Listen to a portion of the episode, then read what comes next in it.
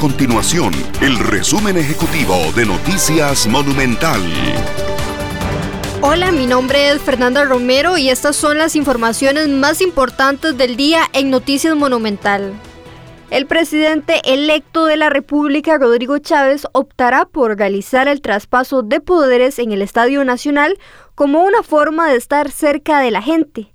Chávez resultó ganador de las elecciones nacionales de segunda ronda.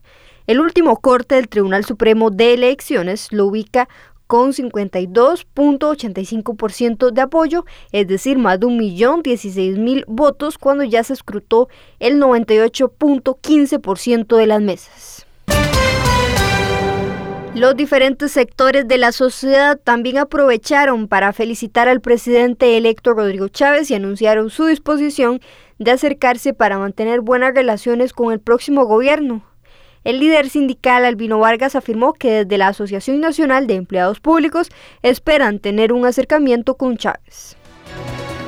Estas y otras informaciones usted las puede encontrar en nuestro sitio web www.monumental.co.cr. Nuestro compromiso es mantener a Costa Rica informada. Esto fue el resumen ejecutivo de Noticias Monumental.